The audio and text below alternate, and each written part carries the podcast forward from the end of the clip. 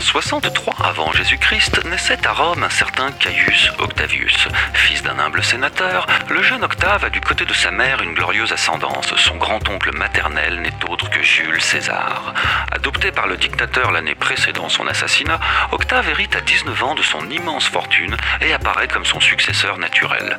Avec Marc-Antoine et Lépide, respectivement anciens lieutenants et maîtres de cavalerie de César, l'héritier revanchard traque les assassins du défunt dictateur.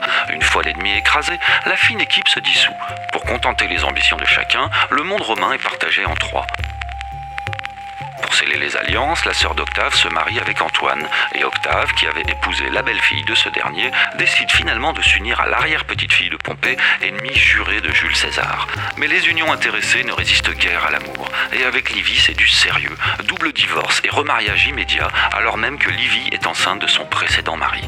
De son côté, Antoine manque un peu de nez en séduisant Cléopâtre. Le consul, sous le charme de l'égyptienne, délaisse Rome. L'épide écarté, Octave saisit l'occasion de se débarrasser de son rival. Une bataille navale et deux suicides plus tard, l'affaire est réglée. À 36 ans, Octave prend le surnom d'Auguste, le Saint. Après 40 ans d'âge d'or, le prince devenu grand pontife, père de la patrie, demeure sans fils. Sans descendant mâle direct pour assurer la succession, Auguste doit recourir à l'adoption. Mais ses héritiers, gendre et petit-fils, décèdent avant lui. Il adopte alors Tibère, fils aîné de Livy. Le 19 août 14, Acta Fabula Est. La pièce est jouée. Auguste rejoint les dieux et contemple des cieux un empire aux arts florissants qui lui survivra près de cinq siècles.